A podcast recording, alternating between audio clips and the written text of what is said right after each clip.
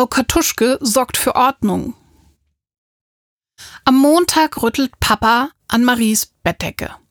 Marie, beeil dich, oder willst du, dass ich ohne dich einkaufen fahre? Er dreht das Radio an und singt zu der Melodie, die gerade läuft. Im Bad ist es doch viel gemütlicher als hier in diesem ungemachten, ungemütlichen Bett. Und dann kitzelt er Marie an den Füßen.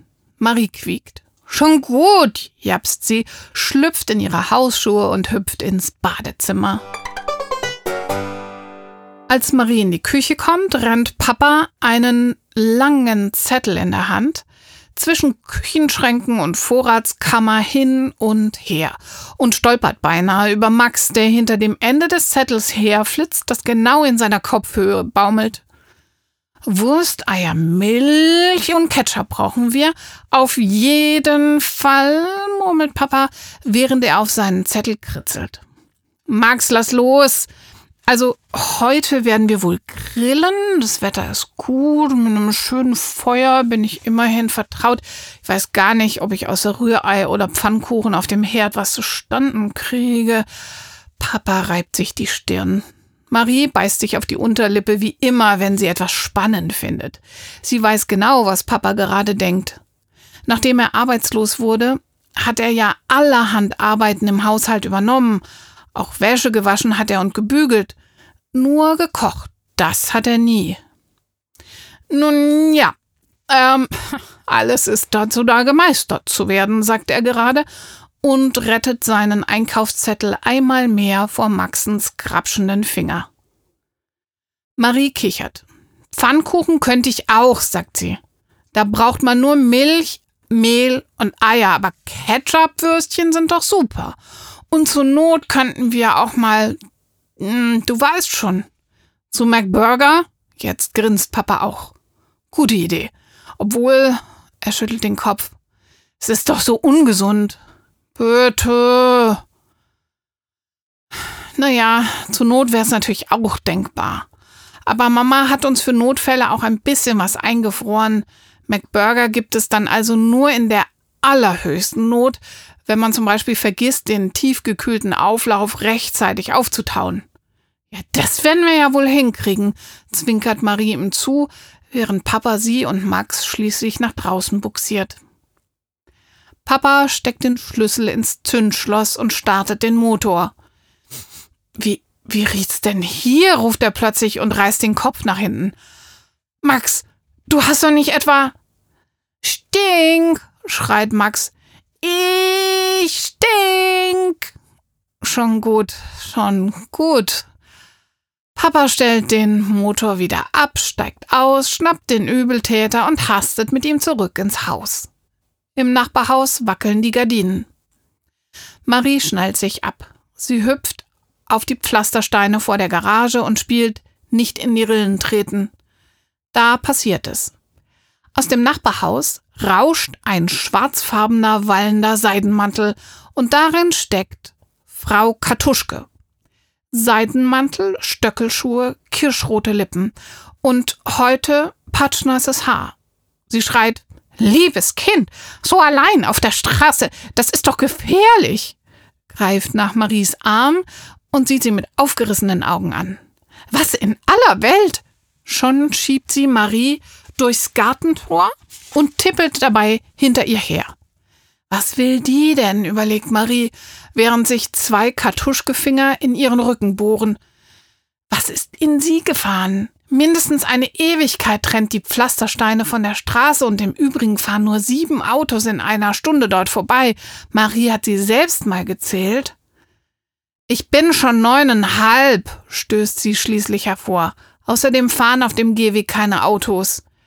Frau Kartuschke beeindruckt das nicht. In der Diele bleibt sie endlich stehen. Aber Kind, was sind das für ein Gestank? Ruft sie aus und wedelt mit der Hand ihre gepuderte Nase. Im selben Moment flitzt Max um die Ecke, ein kleines weißes Paket in der Hand, womit er sich unglücklicherweise sofort im schwarzwallenden Kartuschkemantel verfängt. Uah! schreien Max und die Kartuschke gleichzeitig. Dann ist es still. bis Papa um die Ecke stürmt, die Hände an der Hose abreibt und mit offenem Mund Frau Katoschke anstarrt. Was ist denn hier los? ruft er. Frau Katuschke, was, was machen Sie denn hier?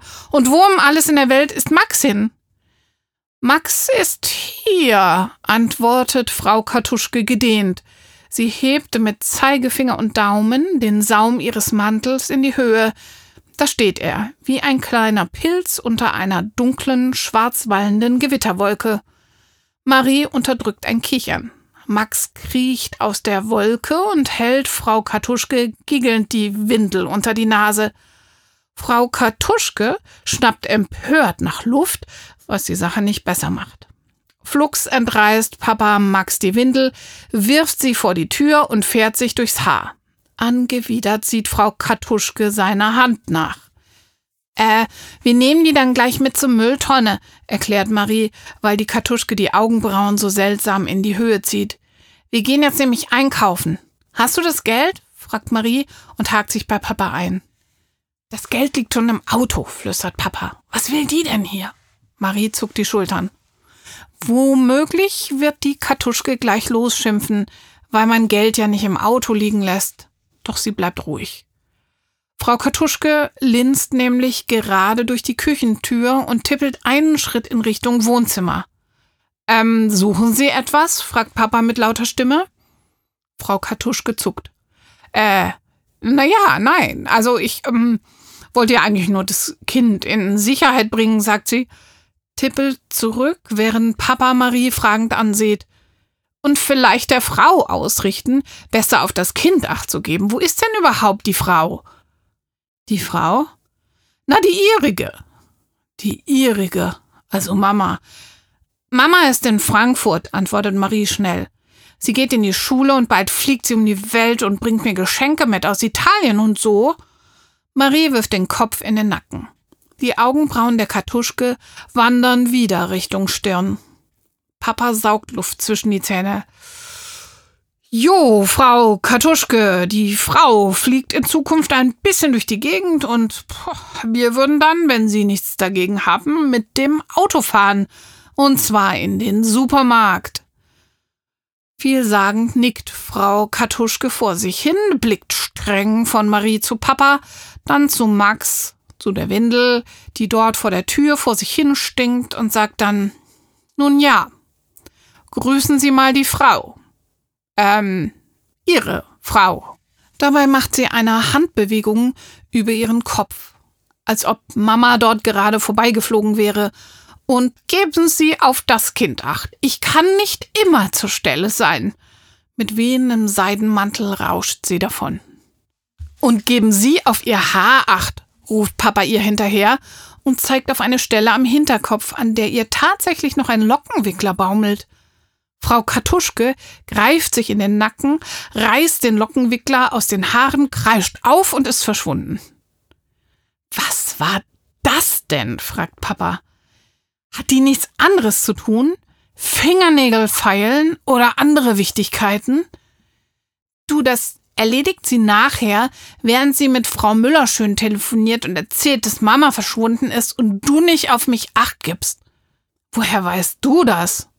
Weil Frau Müller schön ist dann der Pudding Sophie erzählt und die ist Leas Tante.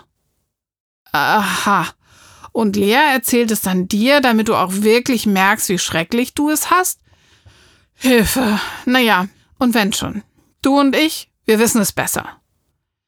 Als Leas Papa ausgezogen ist, da haben sie so lange irgendwelche Lügengeschichten herum erzählt, bis die Pudding-Sophie auf den Tisch gehauen hat und gesagt hat, jetzt reicht's. Und da haben sie nämlich behauptet, Leas Mutter habe den Vater durch den Kamin aus dem Haus gejagt. Und wieso erzählen die so einen Blödsinn? Weiß ich auch nicht. Aber solche Kamingeschichten glaubt doch kein Mensch, Papa schüttelt den Kopf. Eigentlich nicht. Aber du glaubst gar nicht, wie viel Freunde die Kartuschke hat. Leute, die das lustig finden. Hat Lea jedenfalls gesagt. Die reden über alles und jeden. Meinst du, uns lassen die da raus? Ah, wir werden sie einfach nicht beachten.